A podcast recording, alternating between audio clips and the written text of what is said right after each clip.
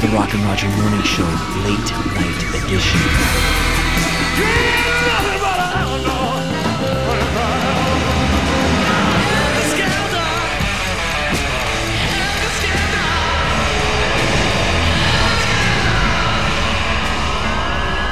I'm Bill Curtis, and you're listening to a piece of history.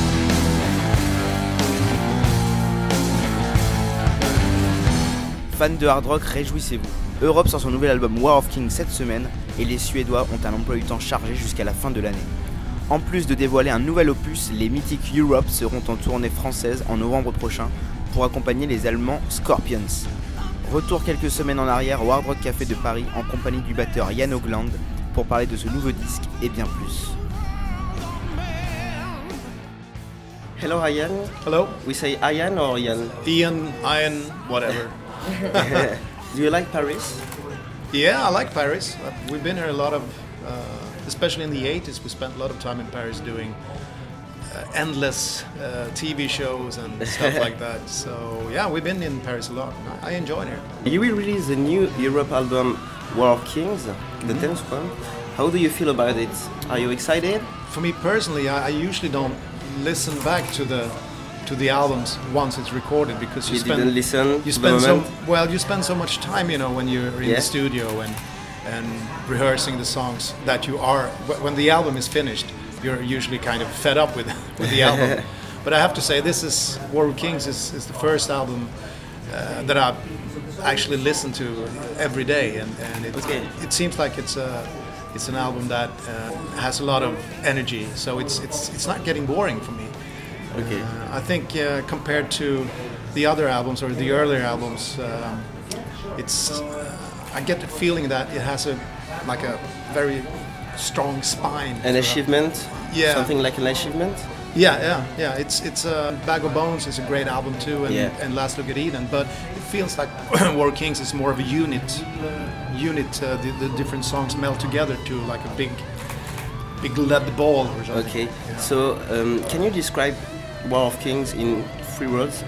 I would say uh, that's tough, but it's melodic, it's heavy, a live vibe to it. It sounds like Europe on stage. So Okay. melodic, hard, and and live.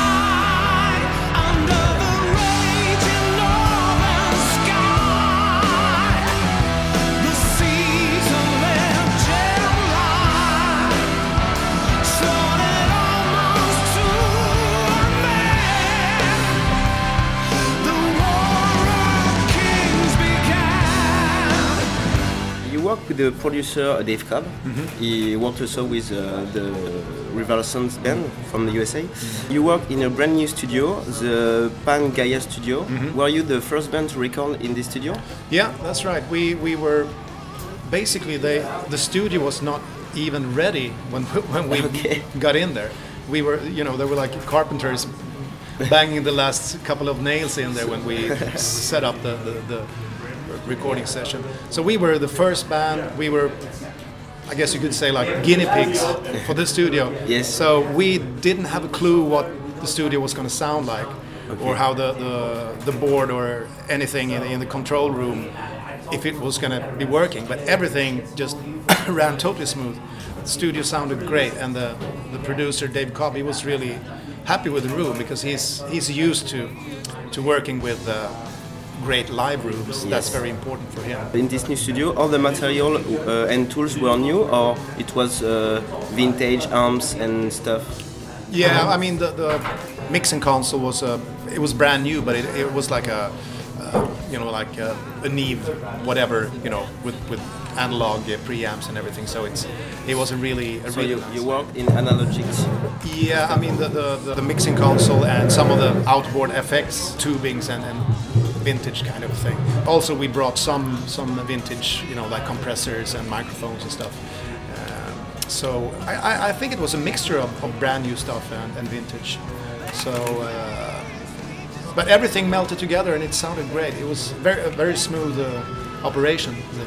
Okay. All the songs were already written before going in the studio. No, not not not not all all the songs. We like to work, you know, work the songs up to maybe 75 or 80 percent Yeah. ready before we go into the studio. Yeah. Um, so we leave like 20, 25 percent open for uh, you know anything can happen, sort of that vibe.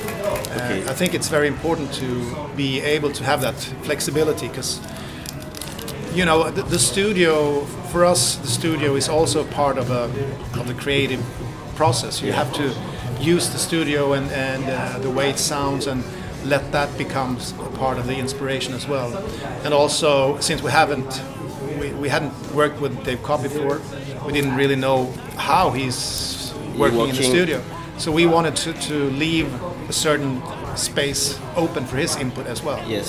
so uh, I would say, I mean, we even wrote one of the songs, uh, "Angels with a Broken Heart." Yes. That song we uh, we wrote in the studio. It it grew out of a guitar riff, Yeah. whatever John Norum is playing, Yes. and he was just like fiddling around with that with that thing on his guitar, and, and Dave Cobb said, "Oh, I like that guitar riff. Let's let's make a song of that." Yeah. So he just grabbed a couple of acoustic guitars and we just went out into the studio and we sat in a ring and we were just like jamming away and he was like, okay, let's let's try like this. So he was very uh, much a driving force in that in that process. That was the first time ever that Europe has written a song in the studio. okay. So it was really, uh, it was really a cool feeling to sit, you know, in, in, a, in, a, in a ring and being a group and, and create together. It was really uh, one of the nicest uh, moments, I think. And also that the the weirdest thing was when we sat and and, and uh, wrote the song. Yes. I got a got a message on my on my phone and I checked it and it was um, it said that uh, Jack Bruce had just died. Oh. So it was like um, as we were so, so and I, I mentioned that so that sort of became the, the theme of the of the song. Okay. Like a like a not not not like a tribute to Jack Bruce, but it, it very much It, influenced. remind, the- it yeah. reminds you, uh, Jack Bruce. Yeah. So it was uh, yeah.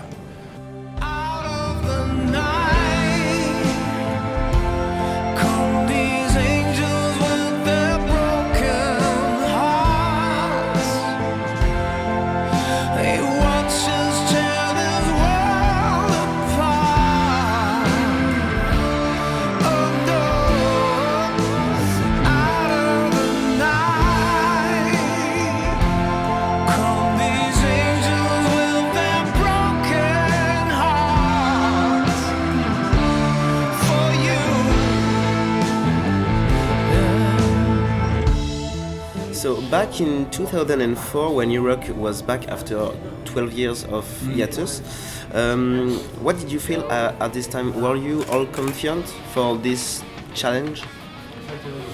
What we felt when we uh, got back together, I think it, it was it felt very natural. You know, it was we we we we met first first time. Actually, the first kind of reunion thing we did was at, on the Millennium Yes. Eve in Stockholm when we played uh, on 2000. And before that show, we rehearsed two days, I think. I mean, we only played Rock the Night and Final Countdown. But I mean, immediately when we stepped into the rehearsal room, after five minutes, it was like we never been apart. It was obvious. Yeah, it was obvious, you know. And so uh, then we started uh, in 2003. We started talking more intensely to, to get the band together. And, and so when we when we got together and for real started uh, rehearsing and playing live, it, it all just felt uh, obvious. It wasn't a struggle at all. And I think we we the good thing when we since we've been away for, for 12 years from each other it, it was i mean we all had new influences we had you know been on separate musical journeys Yeah. playing with different artists and stuff like that so we had we all had maybe a broader view on the music which helped uh, made the, the, the europe sound even even wider and more inspired i think And for you, well, Kings, is it like a new challenge for Europe this year? Definitely, definitely. Because I mean, uh, I mean, it's al- always a new challenge when you when you release a new album and you go on tour because you never know how the music is gonna be received by the audience, and you don't know how the music is gonna work on stage. Actually, because it's one thing to record a song in the studio, and and um, some songs really crystallize in the studio and sound really great. And uh, but it doesn't mean that just because it's great on the album or in the studio that it works live. So it's always a challenge to. You can only go with your gut feeling. You know, okay, let's let's let's bring these four or five songs Yeah. on the road and try it. And I would say that most most uh, certainly we will probably you know out of five songs we will there will be two or three songs that will be you know like stick on, on, in, in the live set. Yes. So it's it's a big challenge. It is. But I mean, it's always it's great to have. Um, the good thing with Europe is that we have a back catalog with songs Yes. that always works. So we have a, I mean, basically 75% of the show is already there. Yes. So the, the new songs are more like, you know, sprinkles on the, the icing on the cake. Yes. So it's, but it's that's very nice. It's it's always fun to go out with new songs as well, and very inspiring. Okay.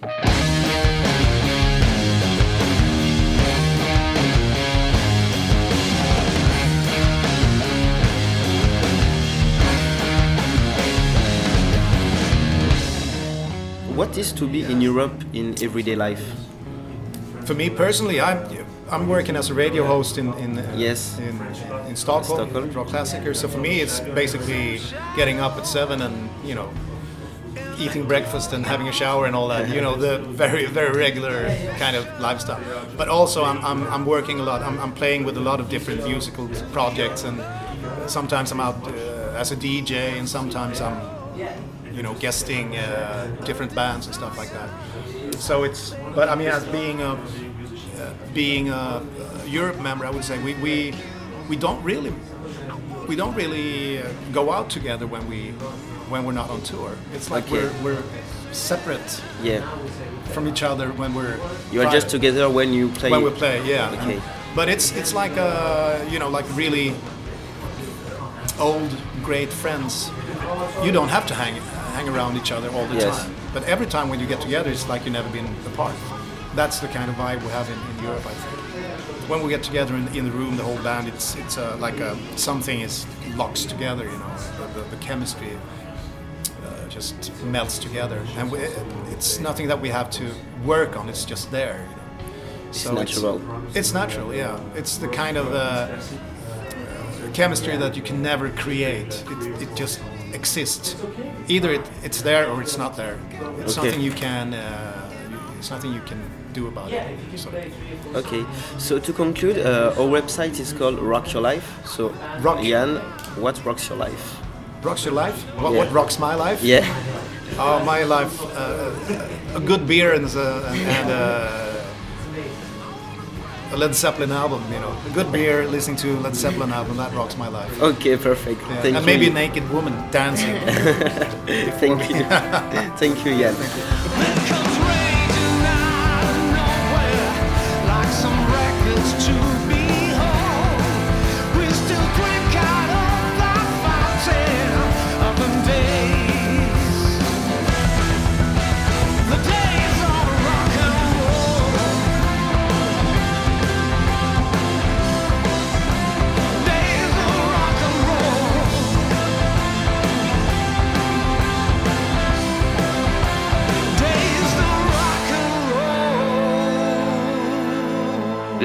Rock and Roll Radio. Stay tuned for more rock and roll.